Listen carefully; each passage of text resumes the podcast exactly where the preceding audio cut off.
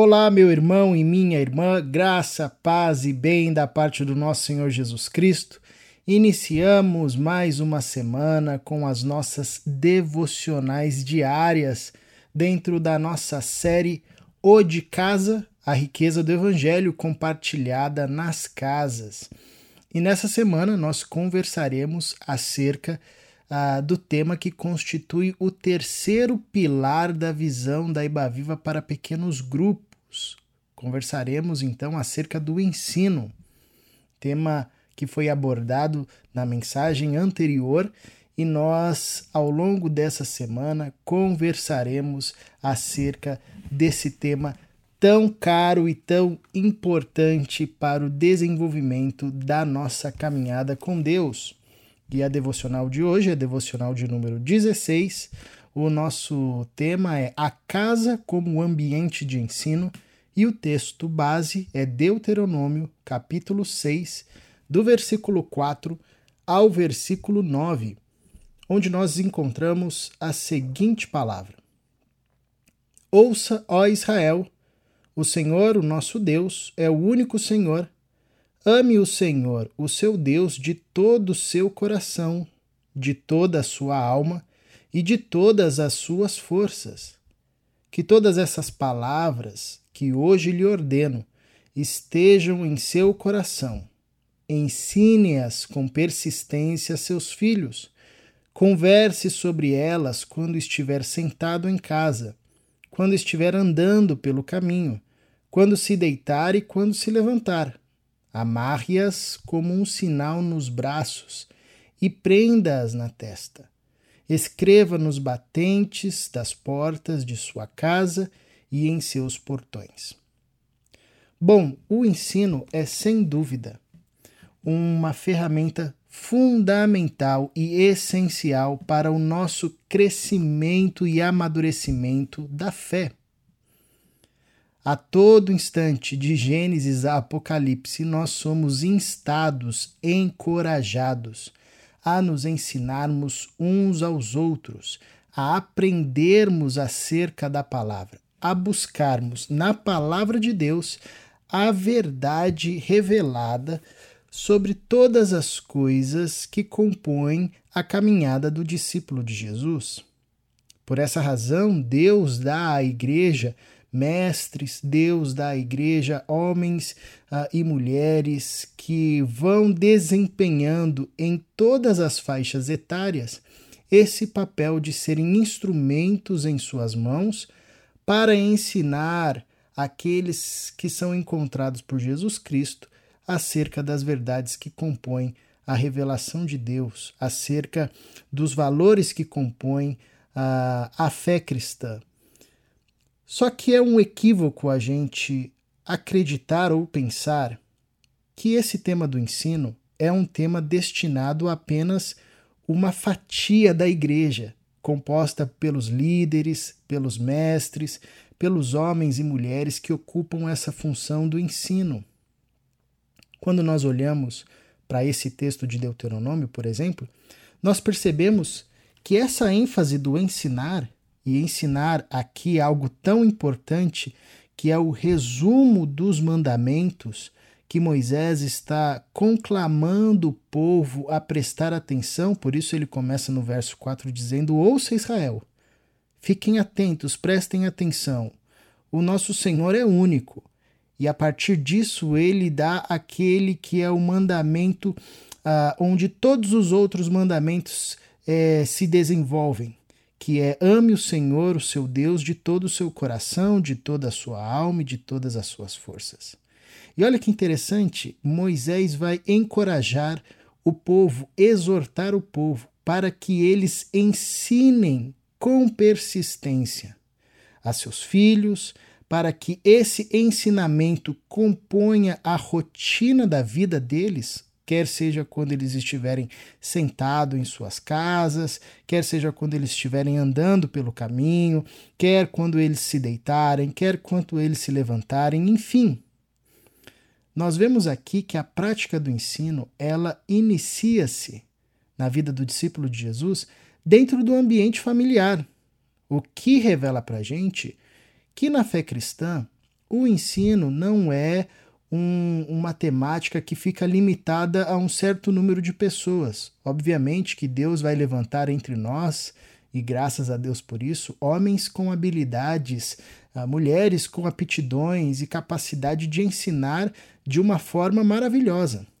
Porém, todos nós que fomos encontrados por Jesus Cristo de Nazaré e nos encontramos ele, com Ele, somos chamados, somos chamados ao processo do ensino. Somos chamados a ensinar com persistência, quer sejam os nossos filhos, quer sejam os, os nossos parentes mais próximos, quer sejam aqueles que Deus tem colocado no nosso caminho e que, mesmo não sendo da nossa família biológica, fazem parte da nossa família da fé, enfim, nós somos encorajados a ensinarmos a, a palavra de Deus uns aos outros. E é interessante observar uh, que nós podemos considerar a nossa casa como o primeiro ambiente de ensino e devemos considerar a nossa casa como o nosso primeiro ambiente de ensino.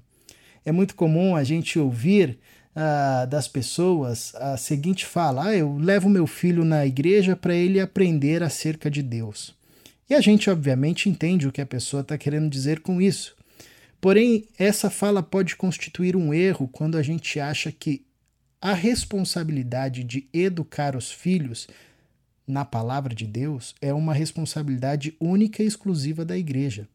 Esse, esse texto de Deuteronômio mostra para gente que não.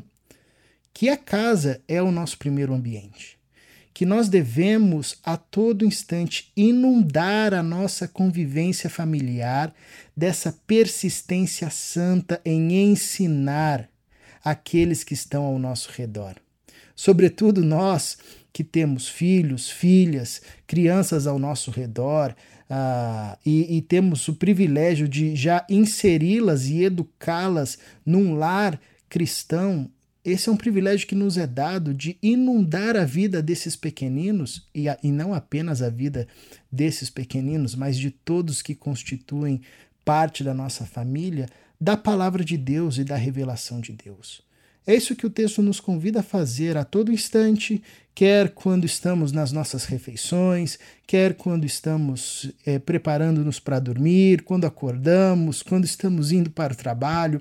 Ah, o texto ainda convida o povo a deixar os escritos e, na verdade, essa mensagem de amar a Deus sobre todas as coisas é, destacada nos umbrais das portas, pelos cantos da casa, para que a todo instante, quando alguém olhasse para aquilo, ah, relembrasse da sua fé, relembrasse do seu Deus, relembrasse do seu propósito de existência. Ou seja, a casa torna-se um ambiente de ensino, um ambiente primário de ensino na vida do discípulo de Jesus e todos nós que caminhamos com Cristo somos chamados para esse desafio. Eu lembro que em casa, algo que me marcou muito na minha educação uh, familiar e na minha educação cristã, é que a minha mãe tinha o costume de escrever versículos bíblicos uh, num papel e colar na geladeira, e colocar ali na geladeira fixado com imãs. E toda vez que nós, isso eu era adolescente, uh, íamos abrir a geladeira para pegar alguma coisa, tava lá um versículo novo. É, no começo eu não me atentava muito aos versículos, mas depois eu fui percebendo que cada dia minha mãe mudava, ou a cada dois dias minha mãe mudava um versículo, e aquilo foi me chamando a atenção e foi me levando às Escrituras, e foi me, me conduzindo à Bíblia. Esse é um exemplo simples, né? nós temos diversos outros exemplos entre nós de como podemos transformar a nossa casa em um primeiro ambiente de ensino. E nós temos o privilégio de, nos pequenos grupos, desfrutarmos dessa realidade. Casas são abertas, ah, pessoas são acolhidas na intimidade do lar e ali, em diversas casas, em diversos locais, em dias diferentes, prega-se a palavra de Deus, ensina-se a palavra de Deus. Isso é um ganho para todos que estão ali, inclusive para as crianças, quando se tem criança na casa, que cresce observando que a sua casa é um ambiente onde se ensina a palavra de Deus. E é esse o convite do texto de Deuteronômio.